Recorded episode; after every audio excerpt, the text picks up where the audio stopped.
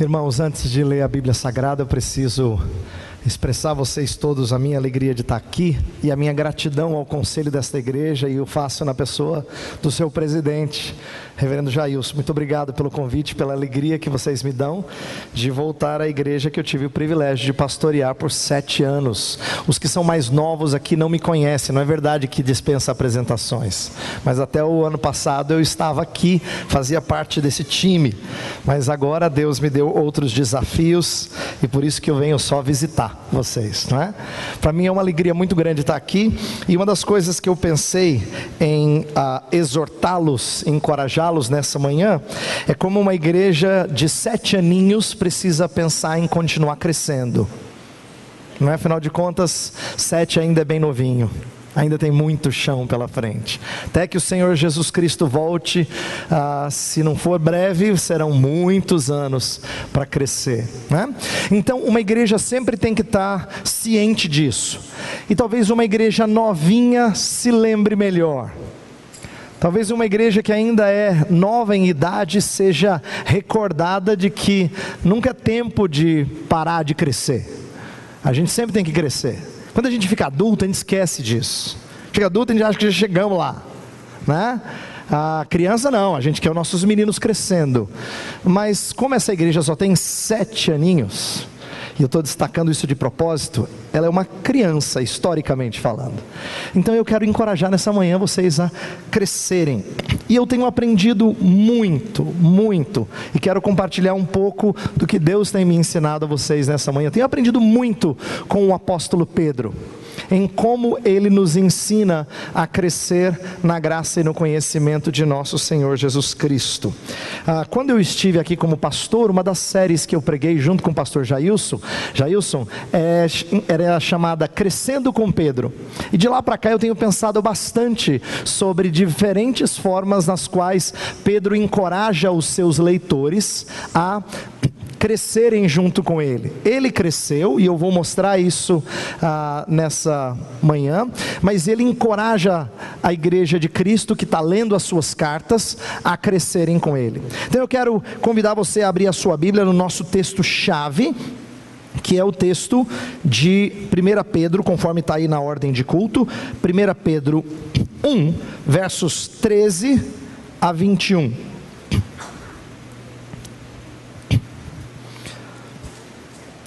1 Pedro 1, versos 13 a 21. Nós não vamos só expor esse texto, eu vou falar de outros textos ah, dos evangelhos, mas esse vai ser o nosso ensino básico ah, daquele que cresceu e nos ensina a crescer. Pedro diz assim: Por isso, cingindo o vosso entendimento, sede sóbrios e esperai inteiramente na graça que vos está sendo trazida na revelação de Jesus Cristo. Como filhos da obediência, não vos amoldeis às paixões que tinhais anteriormente na vossa ignorância. Pelo contrário, segundo é santo aquele que vos chamou, tornai-vos santos também vós mesmos em todo o vosso procedimento. Porque escrito está: sede santos, porque eu sou santo. Ora, se invocais como Pai aquele que sem acepção de pessoas julga segundo as obras de cada um, portai-vos com temor durante o tempo da vossa peregrinação, sabendo que não foi mediante coisas corruptíveis como prata ou ouro que fostes resgatados do vosso fútil procedimento que vossos pais vos legaram, mas pelo precioso sangue, como de cordeiro sem defeito e sem mácula, o sangue de Cristo conhecido com efeito antes da fundação do mundo, porém manifestado no fim dos tempos por amor de vós, que por meio dele tendes fé em Deus, o qual o ressuscitou dentre os mortos e lhe deu glória, de sorte que a vossa fé e esperança estejam em Deus. Vamos orar mais uma vez? Fecha os olhos comigo. Pai bendito, estamos diante da tua palavra e nós cremos e afirmamos aqui que ela é palavra infalível, inesgotável da tua verdade. E se ela assim o é, isso significa que ouvi-la dominicalmente é o nosso dever, mas deve ser também o nosso deleite, Senhor, porque sempre temos o que aprender. e quando aprendemos, nos deleitamos contigo e com a obra preciosa do teu filho. Isso molda o nosso viver. Se somos chamados de cristãos, queremos aprender a viver como Cristo nos ordena a fazê-lo. Por isso, essa é a nossa oração nessa manhã. Abre os nossos olhos, que o teu Espírito nos ensine através da obra expiatória de Cristo, o que nos é preciso saber e crer, para que cresçamos na graça e no conhecimento de Jesus Cristo. Oramos em nome dele. Amém. A, palavra que eu tenho para levá-los a refletir nessa manhã. Eu creio que seja uma palavra não só para uma igreja que ah, está completando mais um ano de vida e tem que crescer, como eu disse, mas uma palavra inclusive para aqueles que acabaram de ser recebidos. Vocês vieram, na sua grande maioria, pelo que eu pude perceber, se não na totalidade dos que estavam aqui, vieram de outras igrejas. Então já caminhavam na vida cristã há algum tempo, mas talvez aprenderam algumas coisas no passado que revelaram que ainda tem mais a aprender. Isto é, talvez ouvir algumas coisas que foram meio enviesadas da vida cristã.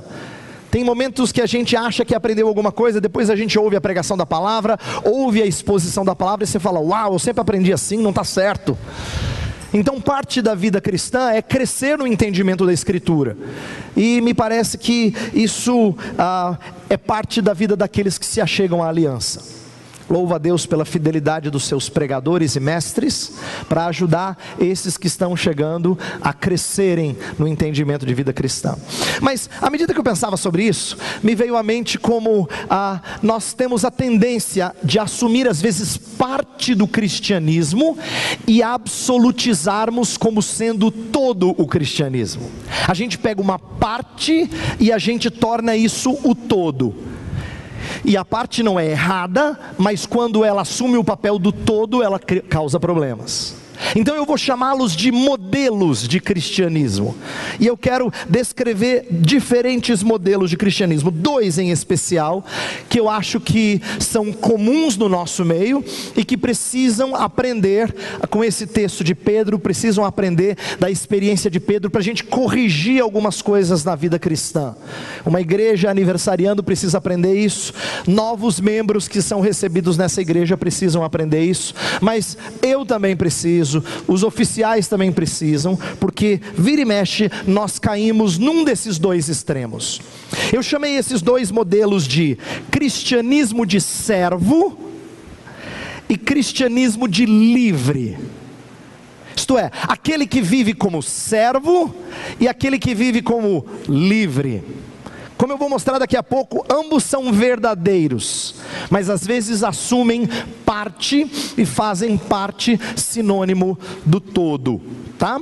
Ah, eles destacam verdades bíblicas, mas eles o fazem de tal forma a não enxergar outros aspectos do cristianismo. E quando você é unilateral na sua percepção, então isso se torna perigoso, porque você espera isso dos outros também. Você às vezes impõe isso aos outros. Ah, eu quero explicar os dois da mesma maneira. Eu vou mostrar aqui qual é o ponto verdadeiro, o que, que eles creem que é verdade bíblica. Essa é a primeira coisa. Depois eu vou mostrar como, é, como eles se enganam quando eles pegam isso e tornam isso todo do cristianismo.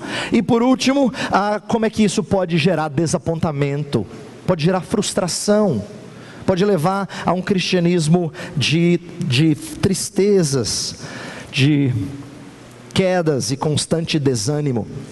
Ah, talvez você diga assim, pastor, depois do que o senhor descreveu, eu, eu acho que eu sou mais do primeiro grupo ou do segundo grupo. Pode ser.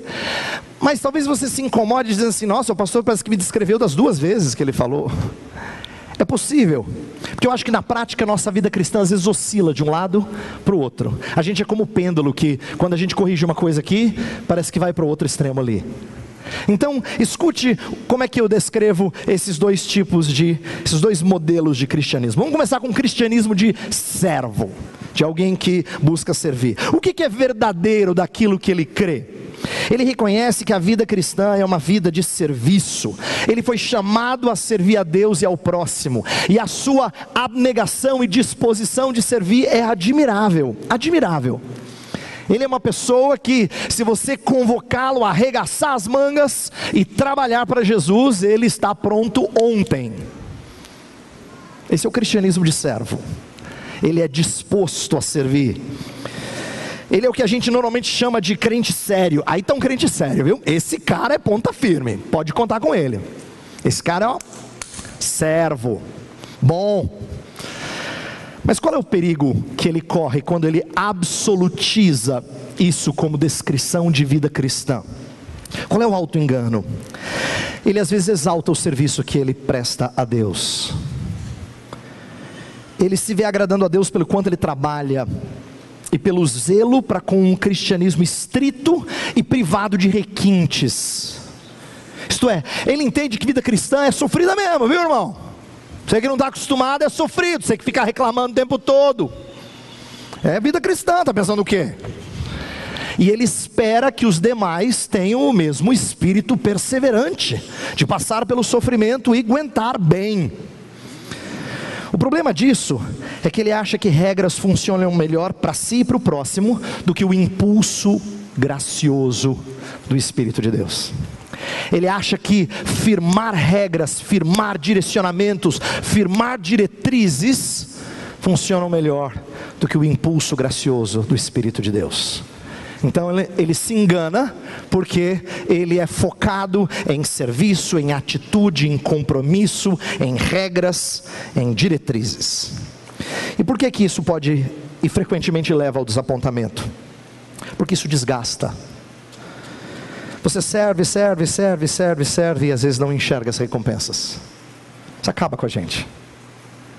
Quando a gente cai nesse tipo de cristianismo, você cansa. Porque isso não satisfaz. Isso somente não satisfaz. Se você não experimenta os deleites de estar na graça, você até crê que ele existe, mas você não experimenta os deleites de estar na graça, porque descreve o cristianismo quase que somente focado em servir, sofrer, você corre o risco de se sentir enclausurado, sufocado o cristianismo de servo, ele é escravo da sua própria visão de vida cristã. Ele é escravo. Ele não se deleita na liberdade de Cristo, sendo a grande notícia acalentadora neste mundo. Ele não se deleita nisso. Por outro lado, o cristianismo de livre, ele se deleita nisso. Essa é a sua grande virtude. O cristianismo de quem é livre, a sua, a sua a verdade que ele tanto preza é que vida cristã é experimentar a liberdade que Cristo nos concedeu. E ele é bom nisso. Ele fala, irmão, para desse legalismo, dessa prisão que você está. É, Jesus já te libertou, querido. Olha só a virtude dele.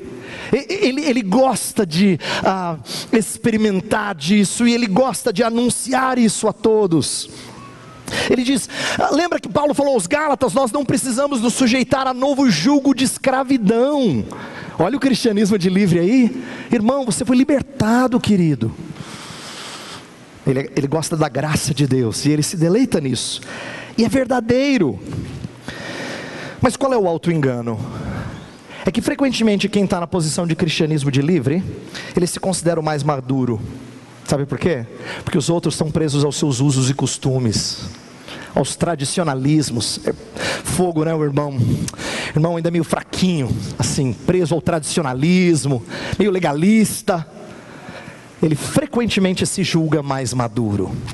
Frequentemente. Ele acha que a vida cristã é uma vida de confiança, de que redunda em paz e em tranquilidade. Irmão, você está muito preocupado em fazer, fazer, descansa no Senhor. Mas por que que essa ênfase unilateral pode desapontar?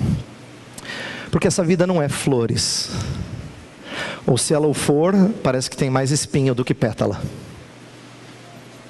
Então, esse tipo de crente tem pouca resiliência, pouca resistência para o sofrimento. Pouca. Ele não foi treinado para isso. E por isso ele incorre em desânimos, porque nem sempre ele experimenta a vida de paz. Nem sempre. Por vezes ele fica ansioso, ele fica angustiado. E se você é assim, e eu vou ousar dizer que você é assim, você fica soberbamente frustrado com a sua falta de fé nos momentos da tribulação. soberbamente frustrado. Você não gostaria de estar frustrado, de, de, de fraquejar, mas isso te deixa abatido porque você é soberbo, você não topa estar abatido. Esse é o cristianismo de livre. E ele é desapontador. Mas sabe o que é curioso que eu aprendi dos dois? Os dois têm alguns dos mesmos problemas. Eu falei que eles são parcialmente verdadeiros, mas os dois promovem preconceitos para com o próximo. Porque o outro, ou ele não é cristão, imagina ó, aquele que é mais de servo, assim, mais legalista, dizendo, é, o outro lá não é crente, não é sério. Ou o outro não é maduro, ao cristianismo de livre aí, sendo preconceituoso para com o outro. É, não é maduro, não cresceu na graça entendeu, pastor? Ele não ouviu o sermão que o senhor trouxe. Ele não experimenta a liberdade. Ele é preconceituoso para com o próximo. Ele promove soberba também em relação à sua performance. Porque o, o servo, ele acredita em seu modelo como o caminho de sucesso. E o livre acredita no seu modelo como caminho de amadurecimento, de crescimento, é claro. Mas ambos redundam em fracasso espiritual. Por quê? Porque essas duas coisas separadamente não promovem santidade, não promovem amadurecimento. É por isso que eu quero, nessa manhã, mostrar para você como os discípulos, e mais especificamente um discípulo chamado Pedro, teve que aprender da cruz de Cristo, para que ele não caísse num dos dois extremos. A cruz de Cristo vai, vai, nos ensinar que nossa vida é vida de remidos, sim, livres, mas é vida de servidão. Ela vai corrigir nosso anseio de ser livre e não experimentar sofrimento, mas ela também vai corrigir nosso anseio de sermos fortes no serviço, mas não experimentarmos deleites. Ela é o nosso exemplo e a nossa força para a vida de remidos e para a vida de servidão. Então, eu quero começar a explicando para você como é que Pedro precisava aprender essas coisas. E eu estou pegando o exemplo de Pedro e eu tenho aprendido muito com Pedro, porque Pedro é um discípulo e Jesus trabalha o discípulo, um daquele que vai ser, um daqueles que serão os apóstolos, né? os líderes da igreja. Jesus não pegou aqui assim a dona Joana e o seu João, um fraquinho na fé, não, ele pegou supostamente os líderes, os top, né? Aqueles assim que você fala, crente bom. E se Pedro tem essas falhas, eu vou assumir que você também as tem. Que você também precisa crescer nessas áreas. Veja como Pedro, os demais discípulos também, mas eu vou destacar mais o fato de Pedro ter que aprender isso. Pedro vai aprender sobre a realeza rebaixada de Jesus. Eu quero que você abra a sua Bíblia, por favor, em Marcos capítulo 10. E eu vou me referir a duas histórias que lá estão. Uma delas a gente acabou de ler na liturgia, mas a gente leu a versão de Mateus. Só que eu quero ler a versão de Marcos, porque Marcos faz uma conexão que eu achei extraordinária.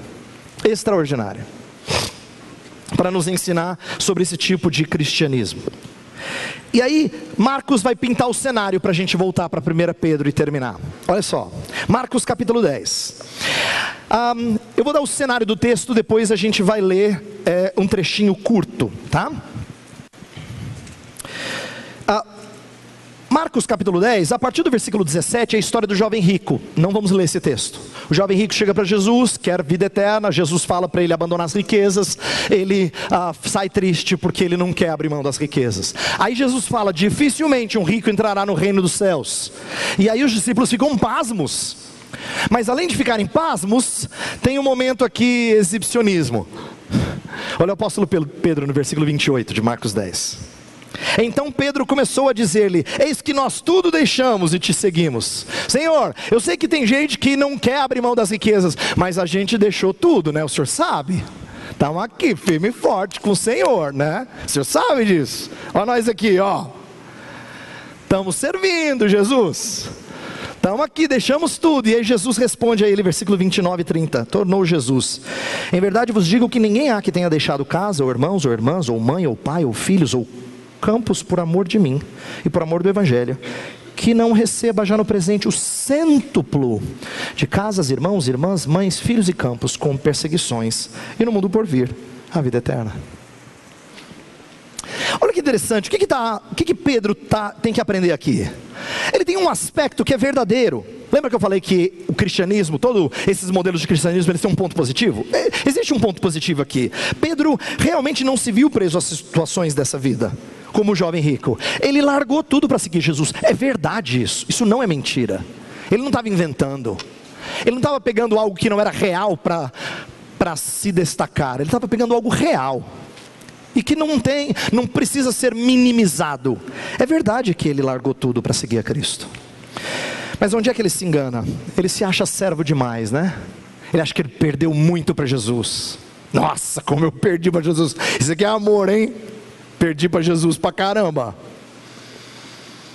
Mas aí Jesus falou assim para ele: Pedro, você ganhou cem vezes mais do que você perdeu. Pedro, quando você veio para fazer parte da minha família, você ganhou muito mais do que você perdeu. Já no presente, Pedro. Não é só no futuro, não é assim, você vai ganhar. Não, agora é difícil mesmo, viu, Pedro? Mas lá na frente você vai ganhar. Não. Você já ganhou muito agora, Pedro o cêntuplo de casas, de campos, de irmãos irmãs. Quer dizer, Jesus Cristo está destacando para ele a importância de compreender aqui ah, como a igreja é ah, uma das grandes bênçãos na nossa vida presente. Inclusive, essa é a correção de Jesus para ele não cair em desapontamento. Ninguém perde quando a gente investe em Cristo. Ninguém. Jesus até disse que quem perde a sua vida, ganha-la. Então você dá tudo para Cristo, mas recebe tudo de volta, com juros e correção monetária. Você não perde nada então. Na vida cristã não tem nenhum investimento que fala assim, ó, perdi, viu? Tem jeito, mas eu amo Jesus, vai fazer o quê? Não tem nada que você invista que você não receba em retorno. A gente já experimenta os confortos dessa vida e a gente experimentará ainda maior deleite. Jesus Cristo fala assim: e no mundo por vir a vida eterna. Ó, oh, é bom agora, é cem vezes melhor, e você ainda não viu lá na frente. Então ele está corrigindo o espírito de servo de Pedro, corrigindo. Aí vem uma passagem a partir do versículo 35, que Pedro não é citado explicitamente, mas ele está no bolo. Essa eu não vou ler, mas a passagem você lembra, porque a gente acabou de ler na liturgia. Tiago e João chegam para Jesus e falam assim: Então, Senhor, a gente ama muito o Senhor, né? A gente queria muito que o Senhor desse assim o lado direito, o lado esquerdo, quando o Senhor foi para a glória. Porque não é que a gente mereça, não, mas a gente ama o Senhor. A gente acha que devia estar lá contigo, celebrando a tua vitória. E aí Jesus falou assim: Ó, vocês estão parados para tomar do cálice? Aí eles, claro. Vocês nem sabem ainda, né? Cristianismo de livre é assim, ele acha que aguenta mais do que ele aguenta. Claro, Senhor, é lógico, estamos aqui para servir a Jesus. E aí Jesus fala assim: olha, eu não posso prometer isso a vocês, mas, um, porque quem, a quem compete conceder é o meu Pai, mas vocês vão beber o cálice. Vocês falaram que estão preparados, vocês vão beber o cálice, vocês vão experimentar isso. O que está acontecendo aqui que é tão interessante?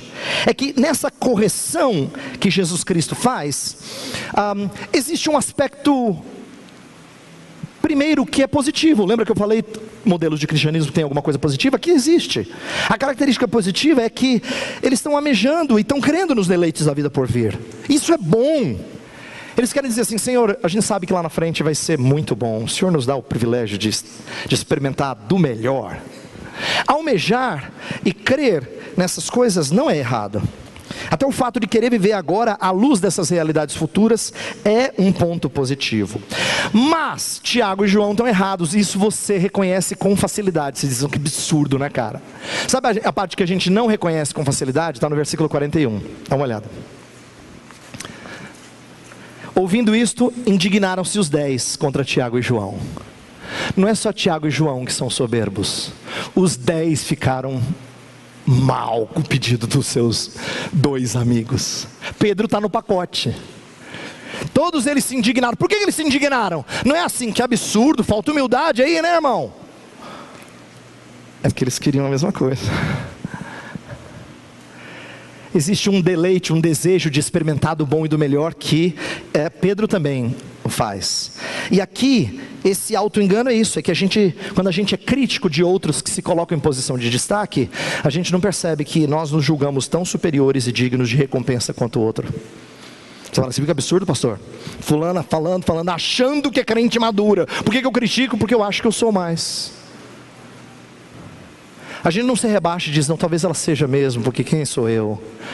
Quando a língua grande fala, é porque ela é superior. Eles se indignaram, porque eles se viam melhores do que ou pelo menos tão dignos quanto Tiago e João.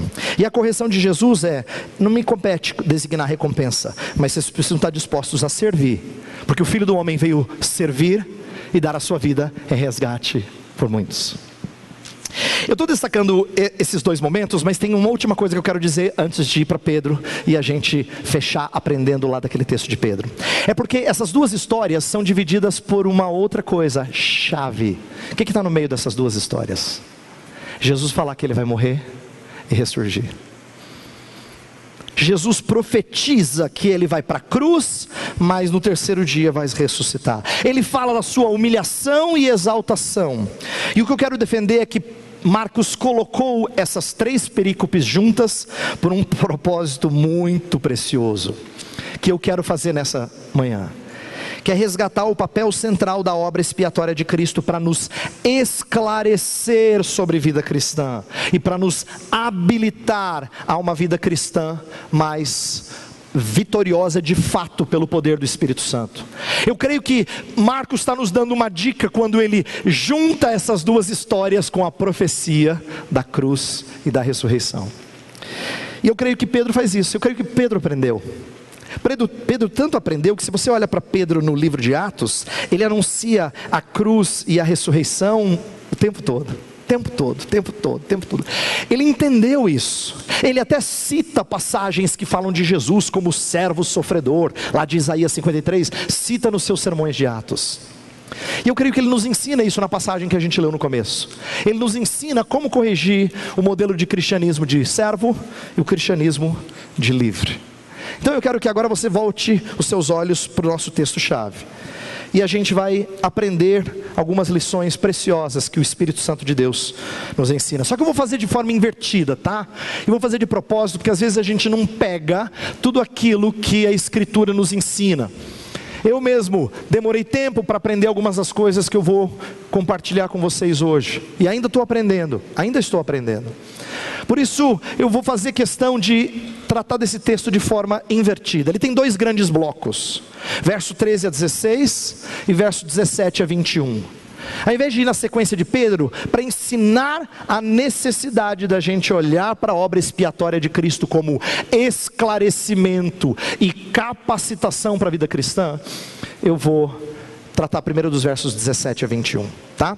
Então a gente vai fazer primeiro os versos 17 a 21, depois a gente volta e encerra com os versos 13 a 16. Veja, nos versos 17 a 21 estão ah, as as palavras que melhor descrevem a minha ênfase ah, nesta manhã e o título do sermão. A ideia de que nós somos remidos para a servidão, não é? Essa passagem ensina isso. Afinal de contas, ah, Pedro vai dizer que nós fomos resgatados. Olha para o versículos 18 e 19 da passagem. 1 Pedro 1, versos 18 e 19. Sabendo que não foi mediante coisas corruptíveis como prata ou ouro que fostes resgatados e aí no 19 fala, mas pelo precioso sangue, como de cordeiro sem defeito, sem mácula, o sangue de Cristo.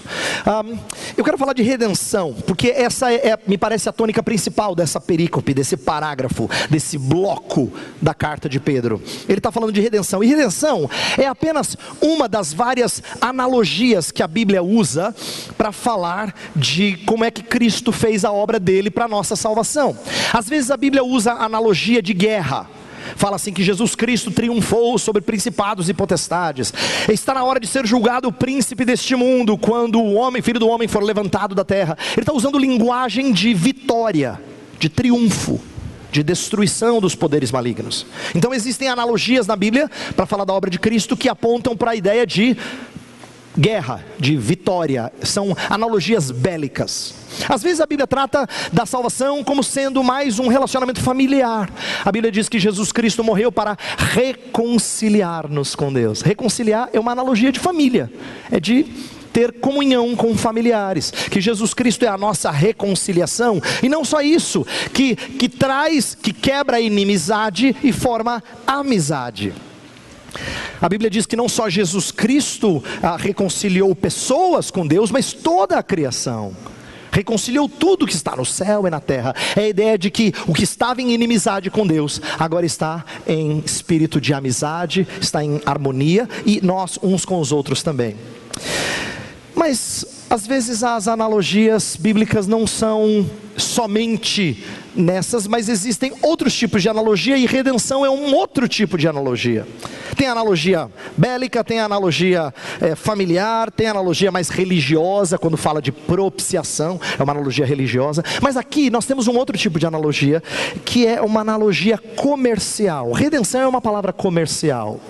Mas eu preciso destacar isso para você porque nós perdemos isso de vista. Sabe por quê? Na nossa cultura hoje, redenção é uma palavra religiosa.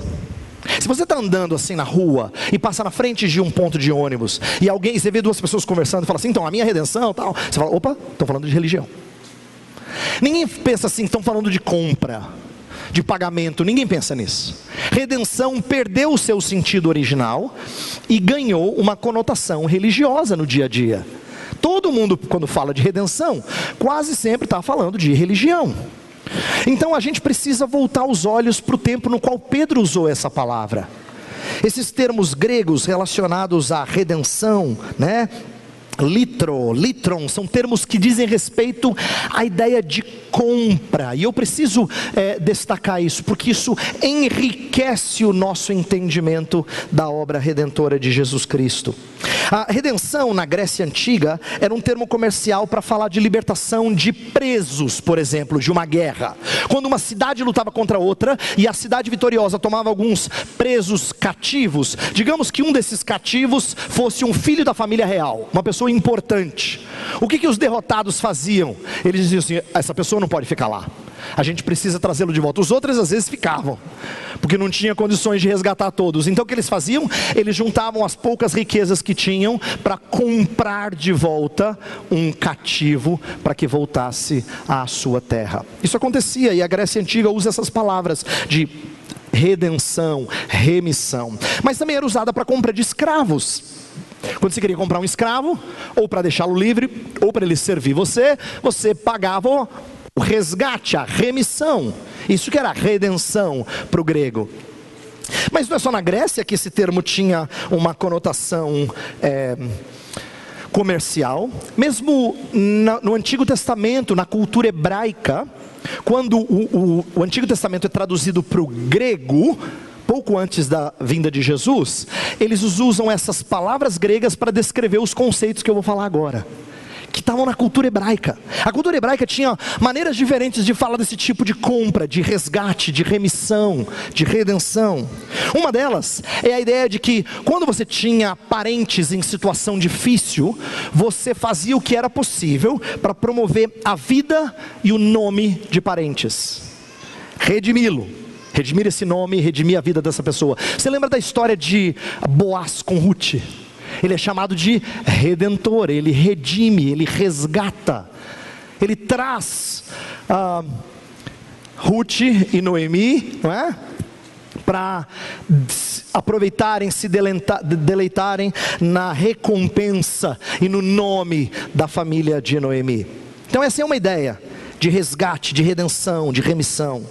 Mas não era só para parentes, tem um outro conjunto de palavras hebraicas que falam que às vezes você fazia isso de graça, isto é, por alguém para quem você não tem o dever legal, porque o parente ele tinha dever na lei de Moisés, o parente próximo tinha que cuidar do seu parente de sangue, mas nesse caso ah, existe uma, um grupo de palavras hebraicas em que a ideia é de um elemento de graça, isto é, é Deus é chamado de alguém que resgata, não por necessidade, mas por graça.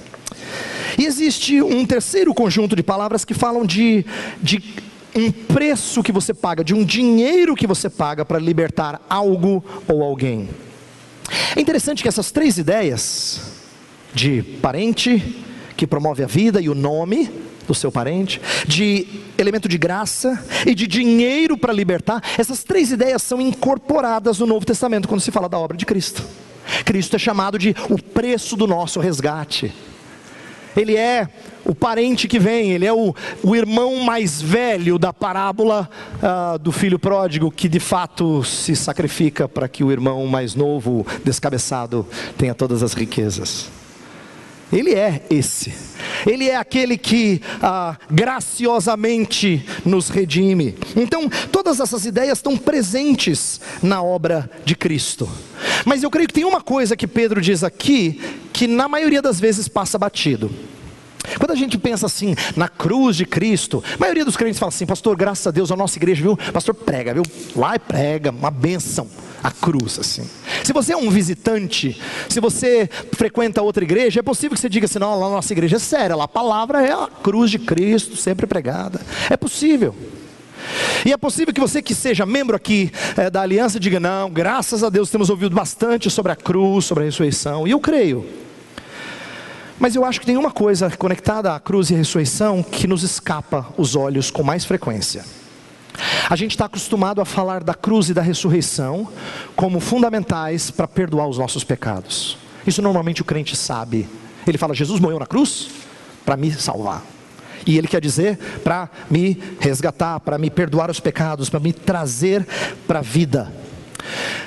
Em outras palavras, as pessoas sabem um pouquinho melhor o impacto da cruz sobre a justificação, mas eu temo que a gente fale pouco do impacto da cruz sobre a nossa santificação. E é exatamente disso que Pedro fala. No versículo 18 ele fala: Fostes resgatados do vosso fútil procedimento. Ele não está falando aqui de perdão de pecados, embora isso seja verdadeiro. Ele não está falando disso. Ele está falando da ideia de que vocês viviam numa esfera de pecado e vocês foram libertados dessa esfera de pecados. A esfera de pecados foi herdada dos pais. Inclusive, o texto fala assim: que vossos pais vos legaram. A ideia de que fazia parte de um grupo, de uma família, de um clã, de um estilo de vida pecaminoso. O que que Jesus fez? Ele resgatou a pessoa desse estilo de vida pecaminoso. Então, eu creio que aqui Pedro está ensinando duas lições importantes, duas lições necessárias e de certa forma interligadas, que eu quero destacar a você porque eu acho que a gente fala pouco disso. Não é que a gente nunca fala, a gente fala menos, a gente conhece menos. Nós já ouvimos muito sobre Jesus perdoar os nossos pecados e amém por isso mas isso é só parte. Lembra que eu falei que quando a gente torna parte o todo, a gente cria um cristianismo defeituoso. Aqui, a primeira lição que eu vejo Pedro ensinando aos seus leitores, portanto a nós, é que a cruz tem um efeito direto na nossa santificação. Direto. Isto é, cruz não é só pagamento de dívida, é verdade, mas é remoção de uma esfera de padrões pecaminosos. Em teologia, a gente chama isso de santificação posicional. É quando você é resgatado do lamaçal de pecado e colocado fora dele. Você, se eu perguntasse para você, meu irmão, você se considera santo? Você diz, ô oh, pastor, quem sou eu? Claro que é. Você não é santo em termos de pureza interna completa, mas você já foi separado de uma vida de padrões pecaminosos. Isso é ser santo. Isso é o que a teologia chama de santificação posicional. Você é tirado de uma esfera de pecados e colocado num, numa família da fé. É importante a gente destacar isso, porque isso é, esse é o fundamento, como eu vou mostrar mais adiante, de você perceber que você não precisa mais estar cativo das coisas que você vivenciava antes. Talvez você diga assim, pastor, mas eu me sinto tão fracassado, pastor. Olha, Deus sabe, viu, eu quero ser santo, mas eu sempre volto nos mesmos pecados. Já ouviu essa história, né? Mas a verdade é que ainda existem elementos da nossa redenção que estão por vir. Mas ainda que seja verdadeiro que resta alguma coisa, remanescentes do efeito do pecado ainda em nós, porém, os efeitos da libertação do pecado já são experimentados. Isso que a gente tem que lembrar. Nós já fomos remidos de um padrão pecaminoso. E é importante eu destacar isso. A segunda lição interligada a isso é que nós não só fomos resgatados, tirados desse padrão de pecados, mas nós fomos especificamente libertados de quebrar padrões pecaminosos antigos. Quando fala assim que vossos pais vos legaram, pensa naquele pecado que parece o seu de estimação, aquele que você já pratica, ó. Aquele que você fala assim, eu sei, pastor, já falei com Deus várias vezes, já, já me consagrei, já me entreguei, uns dez conversões já, fui para frente já. Mas parece que eu não. Parece que não vai. Olha só o que Pedro está dizendo. Pedro está dizendo que a, a redenção de Jesus Cristo é tão poderosa, é tão poderosa para nossa santificação que ela é capaz de parar hábitos antigos, tradições pecaminosas, um padrão, eu sei, difícil de ser quebrado. É mais difícil quebrar é, pecados antigos do que padrões recentes de estilo de vida. Você adquire um mau hábito, alguém fala assim, não faz isso. Você fala, é verdade. Mas quando é uma coisa que você faz há 20, 30 anos, você fala, cara, difícil, hein? Mas Cristo Jesus nos liberta para algo que às vezes a gente não tem desfrutado. E perceba que esse é um, é um problema comum. É um problema comum. A Escritura retrata várias histórias no Antigo Testamento de repetição de pecado. Tanto Abraão como Isaac mentem sobre suas esposas. Davi e os seus filhos se perdem sexualmente com as mulheres. Olha os pecados se repetindo uma geração, outra geração. A constante repetição da rejeição dos profetas, não dá ouvido ao profeta uma geração, vem outra geração, não dá ouvido ao profeta, vem outra geração, não dá ouvido ao profeta. A ideia de que pecados se repetem. Inclusive, eu não quero que você ache que eu esteja falando de maldição hereditária, não tem nada a ver com isso. Maldição hereditária é a crença equivocada, errônea, herética de que você acaba herdando o pecado dos outros porque o seu antepassado foi amaldiçoado e tem que agora, com o poder do Espírito Santo, quebrar essa maldição. Não é disso que eu estou falando. Eu estou falando da gente repetir estilos de vida. Sabe os momentos humilhantes em que você vê seu filho fazendo igual você? Igual. Mas assim, cópia, xerox. Você falou, oh, desgraçado. Oh, que droga, eu de ter dado esse exemplo para ele. Pecados se repetem. Pecados se repetem. Mas a cruz é capaz de libertar-nos disso, de nos tirar de pecados que são antigos, de libertar os nossos filhos para que eles não repitam os nossos pecados. A cruz é capaz de fazer isso e a gente precisa resgatar essa, essa verdade, crer nisso, deleitar-se nisso, não temer que os nossos filhos irão repetir os nossos pecados. Como isso é libertador. A gente precisa descansar nisso. Inclusive, tem uma coisa aqui que eu creio que Pedro esteja ensinando, que junta aqueles dois modelos de cristianismo que eu falei no começo. Ah, quando fala que nós somos remidos, uma primeira verdade é que a gente está livre, a gente foi resgatado, a gente está livre. Isso é precioso, dizer assim: eu não preciso mais ficar cativo desse estilo de pecado. Então você está livre. Esse é o que, é, é, é o que o cristianismo de livre né, anuncia. O cristianismo daquele que foi liberto, ele anuncia para aquele outro que é meio legalista. Mas tem um outro aspecto complementar que parece paradoxal, mas não é.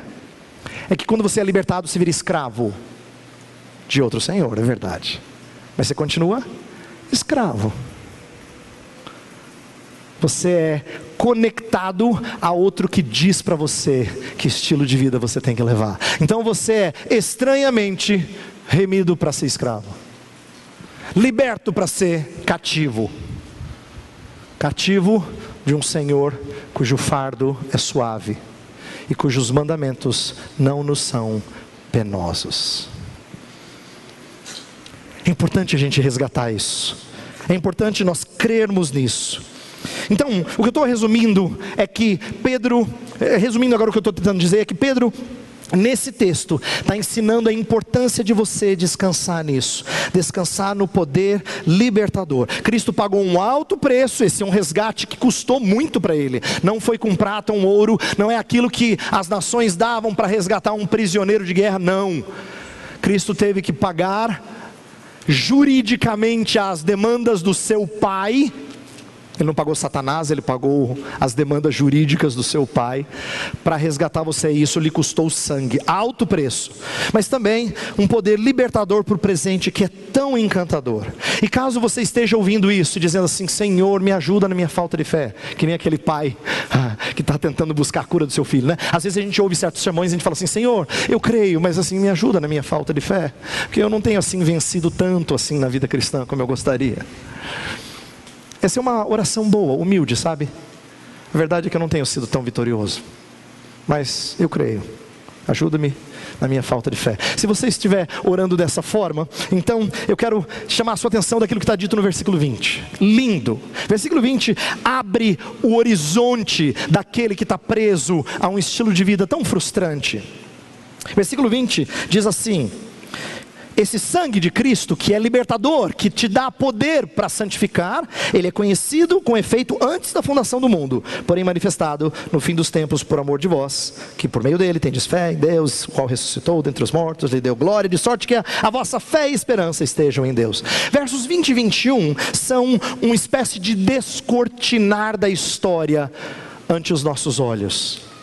De que Jesus Cristo foi prometido lá atrás trazer uh, libertação, um sangue conhecido antes da fundação do mundo, mas manifestado no fim dos tempos. Significa que a vinda de Jesus Cristo já é o começo do fim e que você e eu aguardamos com esperança aquilo que vai ser consumado. O que é que isso tem a ver com a nossa luta com os pecados, pastor?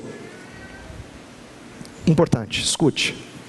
Todas as vezes que eu e você nos desanimamos com a nossa luta, é porque a gente ficou míope de vista. A gente só enxerga os fatos e os acontecimentos que estão próximos do nosso alcance de visão. A gente se frustra porque você olha para os anos anteriores e para a perspectiva posterior e você diz assim: parece que eu nunca vou conseguir. É porque eu e você temos uma fraqueza. Nosso olho da fé é tão míope que a gente só enxerga 20, 30, 40, 50, 70 anos. A gente não enxerga a eternidade. E aí, Pedro nos lembra de que Jesus Cristo veio, e isso já é o começo do fim. Você já faz parte da libertação plena. Você já desfruta de um poder libertador pleno. Eu estou dizendo isso porque é, a nossa repetição de pecados constantemente parece que nunca termina. Nunca termina. Você fala assim: Deus, queria tanto me ver livre disso. Mas a maneira como Jesus Cristo ensina o seu povo aqui, pela pena do apóstolo Pedro, é que nós fazemos parte de uma história que já é final e já é resgatadora. Eu preciso ser animado com a realidade de que certamente aquele que começou boa obra em mim há de completá-la até o dia de Cristo Jesus mesmo que eu me desanime ao longo do caminho, certamente sabemos que todas as coisas cooperam para o bem daqueles que amam a Deus, aos que predestinou, esses chamou, justificou e glorificou. Essas coisas são importantes para nos animar a continuar guerreando contra o pecado. Afinal de contas, você tem poder para tal e você tem perspectiva para tal. Agora eu quero terminar olhando rapidamente para os versos 13 a 16. 13 a 16, eles começam com uma exortação à santidade. Tanto é que a sua Bíblia provavelmente tem um, um subtítulo aí em cima, no versículo 13, que fala santidade na vida, que é focado em santidade, não é? E assim, e Pedro deixa muito claro o padrão que eu e você temos que obedecer. Versículo 15 fala: Segundo é santo aquele que vos chamou, tornai-vos santos também vós mesmos em todo o vosso procedimento. Porque escrito está: sede santos, porque eu sou santo. Então você tem que ser santo. Segundo qual padrão? Aquele que vos chamou, próprio Deus. Ele é santo em tudo. Você tem que ser santo em quê? Em tudo. Então, assim, Pedro deixa muito claro: olha, perfeição, tá pessoal? Esse é o padrão. Se o pastor está falando de luta contra pecado, de tradições pecaminosas, assim, perfeição é um bocado longe. Ele não fala assim, ó, seja coerente, não, ele não, ele não fala só coerente. Ele não fala assim, seja uma pessoa consistente. Não, não é só consistente, é perfeito. Perfeito. Perfeito. Como vosso Pai. Como Deus é santo. Esse é o padrão para você. Perfeito. Se você é como eu, a gente fica assim, ok, Senhor. Tentar, né? Parece impossível, não é? Parece impossível. Eu tenho uma notícia triste para você: é impossível mesmo. Mas o que, que Jesus ensinou para os discípulos logo depois da história do jovem rico? Que o que é impossível para os homens é possível para Deus. Aquilo que é impossível para você é possível para o seu Deus é espetacularmente possível para o seu Deus. Então eu quero que você veja a maneira como a cruz aqui, ela é motivação, ela esclarece, ela motiva você a uma vida de santidade, ao mesmo tempo que ela transforma você. Olha quanta coisa assim, pequenininha, espalhada nesse texto, para a gente seguir esse mandamento de santidade com crendo no poder transformador do sangue do Cordeiro. Olha só, eu quero primeiro falar da motivação, de como nós somos esclarecidos e impulsionados a uma vida cristã santa, depois eu vou falar da transformação. Olha o primeiro ponto, a motivação. Versículo 13, ele começa assim: Por isso, o pastor vai falar do por isso, dá um sermãozaço no por isso. Porque por isso são as vezes em que numa epístola o autor está dizendo, à luz de tudo que eu já contei, e a gente às vezes não lê o anterior, mas o anterior é salvação de, do Deus triuno do início ao fim, passado, presente, futuro. É a, nos versos 13 ao 12 não tem mandamento, é só a glória da redenção do Deus triuno. Inclusive, salvação é a palavra mais repetida nesses versos anteriores, dos versos 3 a 12. Salvação, salvação, salvação, três vezes. Conecta com a obra do Pai, do Filho e do Espírito. Conecta com passado, presente e futuro. Por isso, então agora busque uma vida cristã. Quer dizer, a ideia é que ela está calcada na vitória de Cristo, na obra de Deus. Então, assim, quando você recebe um mandamento impossível, seja santo como Deus é santo, você tem que lembrar que quem está impulsion... quem está dando esse mandamento para você é quem te motiva a fazê-lo por causa daquilo que ele realiza. Deus está mandando você fazer uma coisa impossível porque ele começou fazendo aquilo que nos parecia impossível. Então aqui existe um impulso. Na vida cristã é assim, sabe? Deus nunca manda você fazer sem antes mostrar para você o que ele fez. Ele nunca manda você fazer sem antes mostrar o que ele fez. E ó, é de cair o queixo o que ele fez.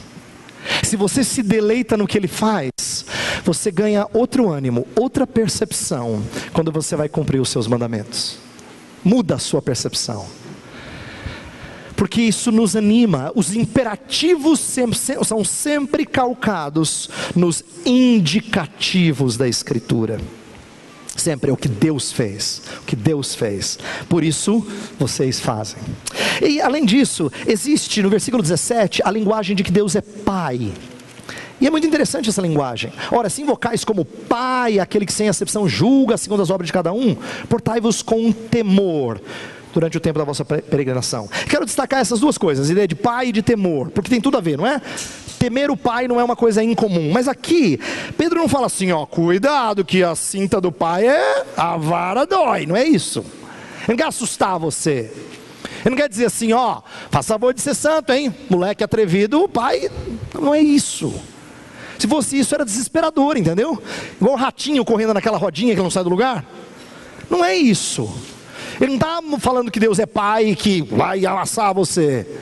É verdade que Ele é justo no seu juízo, mas isso é que a gente deve usar para temê-lo. Temer aqui é um profundo, um profundo encanto e respeito por esse Deus que é justo. Ele é tão justo que ele pune pecado, mas ele é tão pródigo que ele dá o seu filho como precioso sangue em seu lugar. Esse Deus é digno de profundo respeito e admiração. Temor, esse é o temor. Esse Deus é admirável. Eu não falo levianamente dele, ele deve ser temido. Portanto, não é um temor de quem teme uma surra, mas de quem o teme por sua retidão, porque ele investiu um monte em você. Um monte. É um temor de profundo respeito e desejo de obedecê-lo. Mas essa é a motivação. Só que o texto fala mais do que isso. Ele fala que você foi transformado. Lembra que eu falei que nós somos resgatados do nosso fútil procedimento? Olha que interessante. Uma das primeiras indicações de que nós somos transformados é que nós somos chamados de peregrinos. Ah, você está nesse mundo, de repente Jesus te chama para ser dele. Sabe o que acontece? É, é, estranho isso. Você leva um tempinho para você entender, tá? Você fica meio fora do ar por um instante. Você muda de cidadania. Novo passaporte chega na sua casa. De repente você não pertence mais a esse mundo. Você está caminhando para outro mundo. Aí assim, é estranho que as pessoas olham para você e falam assim, está meio esquisito, né? Você é um cara meio estranho agora. Não lembrava de vocês, era uma gente boa, assim, a gente ficava junto, né? Curtia a vida, tá, agora você estranho, meio careta. Porque você mudou de passaporte, cara. Você mudou de passaporte. Você agora é peregrino, entendeu? Porque você só viaja. Você só caminha para outro lugar. E peregrino, essa ilustração é muito legal, porque ela dá a ideia de que aqui não é o seu lar, então você não investe aqui. Quando as tentações da vida daqui te falam forte, você tem que lembrar: opa, peregrino, eu mudei de passaporte a, a cidadania é outra agora. Sabe onde é que eu anseio estar? No lugar para onde eu vou. A ideia de peregrino é isso, você está focado no destino, você não se detém aqui. E é isso que nós somos. Nós temos que focar naquilo que está por vir. Que nem as pessoas que caminhavam no deserto rumo à terra, terra prometida, não é? Eles não deviam se deter no deserto. Às vezes eles esqueciam. Esqueciam, reclamavam do maná, não é? Reclamavam, reclamavam, reclamavam. Oh, bom era o Egito. Bom nada, na porcaria, você era escravo. Você foi libertado. E mais, você vai para uma, uma terra que mana leite e mel, mas eles esqueciam disso. E o seu coração ficava no deserto. Que eles queriam oásis o tempo todo. Né? Vou para um oásis, aí caminho um pouquinho, oásis, vida tranquila. Olha o cristianismo de livre aí, querendo só os deleites e as vitórias dessa vida. Mas eles são peregrinos, caminham, sofrendo, é verdade, mas aguardando a terra por vir. E foram resgatados, como eu já falei, libertos. Então, é, essa ideia de peregrino e de resgatado significa uma mudança na sua identidade. E é muito importante que eu diga isso para você. Muito importante. Antes de eu terminar com três aplicações, que eu digo assim: você de vez em quando tinha que voltar para o espelho e falar assim: já não sou eu quem vive, mas Cristo vive em mim. Eu não sou aquele cara de 15 anos atrás, 20 anos atrás, 5 anos atrás. Jesus me transformou. Não parece, sabe, que você olha lá, está envelhecendo, assim, tá, as rugas estão aparecendo, né? A gente faz uma maquiagemzinha para esconder, mas está lá. Mas, na verdade, você foi transformado e está acontecendo um negócio revolucionário.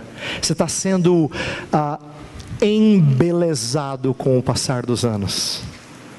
Você está sendo limpo com o passar dos anos.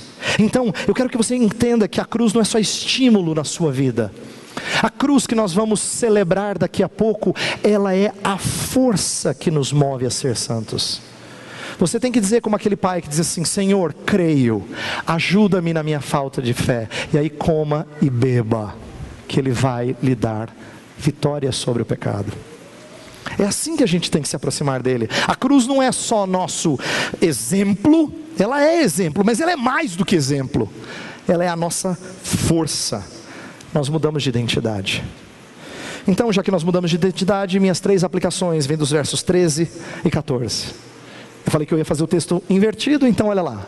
Primeira aplicação, já que Cristo nos libertou, já que Ele nos deu nova identidade, já que nós somos tirados do padrão pecaminoso. Primeira coisa, Verso 13 e 14. Por isso, cingindo o vosso entendimento, sede sóbrios, esperai inteiramente na graça que vos está sendo trazida na revelação de Jesus Cristo, como filhos de, da obediência, não vos amoldeis as paixões que tinhas anteriormente na vossa ignorância. Primeira coisa é cingir o entendimento, a ideia de uma. Cingir é amarrar, vestes que antes estavam soltas, você amarrava para poder viajar ou para poder trabalhar. Num tempo em que vestes eram comumente longas e atrapalhavam a atividade física, a ideia é: coloque um cinto, prenda tudo e agora faça o que você tem que fazer. E, e Pedro fala assim: que a gente tem que fazer isso com a mente. Acho que a sua e a minha mente de vez em quando deve andar para tudo quanto é lugar assim. Como a gente absorve coisas diferentes, é que nem roupa esvoaçante assim. Uma mudança de cosmovisão significa que você bota um cinto aqui, ó, e se amarra e junta tudo para que foque na maneira de ver a vida conforme a ótica bíblica cingir o seu entendimento, para você não se amoldar às paixões desse mundo. Essa é a transformação de mente que a cosmovisão cristã promove. Segunda coisa, sede sóbrios, o texto fala. Sóbrio aqui tem a ver com ser equilibrado, de ser focado em vida cristã, de não se perder nos encantos, não se embriagar nos encantos dessa vida. Pedro conecta a sobriedade no decorrer da sua carta com oração e com vigilância. Não é interessante que Jesus Cristo usou essas duas coisas para falar sobre como a gente não cai em tentação? Vigiai e orai para que não entreis em tentação. Foram as duas coisas que Pedro destaca quando ele fala de sobriedade.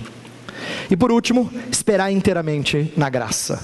E tem uma coisa bonita disso tudo é que esperar inteiramente na graça é o principal mandamento do começo desse, um, dessa, desse bloco da carta. Ele fala da esperança e ele conecta com esperança no final. É, ele faz um joguinho de palavras bonito aqui, aquilo que a gente chama de inclusio, esperança e esperança. E, e, o que, e por que, que ele fala isso? Porque ele quer que no final de tudo, quando você diz assim, pastor, eu vou tentar, pastor, mas é difícil, hein, pastor? O senhor não sabe a minha vida, é difícil. Ele fala assim: descanse, espere inteiramente na graça de Cristo Jesus. Descanse nela. Saiba que ela é poderosa para transformar você. A obra é dele, lembra? A sua santificação não é a sua parte. A sua santificação também é obra dele. Também é obra dele. Então descanse nisso. Descanse nisso e batalhe, lute, não se amolde às paixões da carne, para que Deus te dê o deleite, o prazer de crescer em santidade.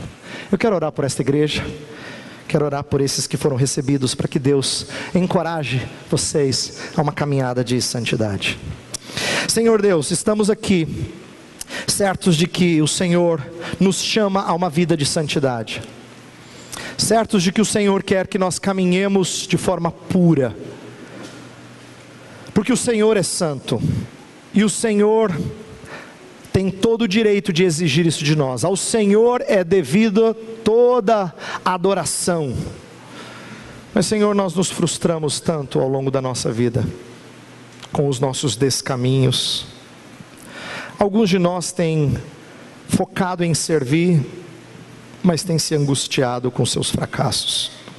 Outros têm focado na liberdade que temos em Cristo, mas ah, não têm resiliência, não aguentam os desapontamentos dessa vida. Senhor, nós precisamos muito de voltar nossos olhos para a cruz de Cristo. Muito. Voltar nossos olhos para a obra expiatória de Jesus, aquele que morreu e ressurgiu. Nós precisamos que isso seja uma mudança de mente e que nos dê um coração disposto, que creiamos que essa notícia é transformadora da nossa identidade. Ensina-nos a brigar com o pecado, Senhor, com a autoridade que o Senhor nos confere,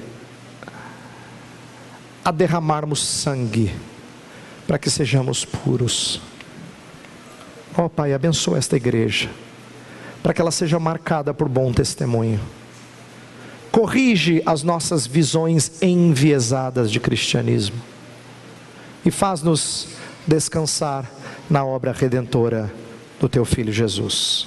Oramos em nome dele. Amém.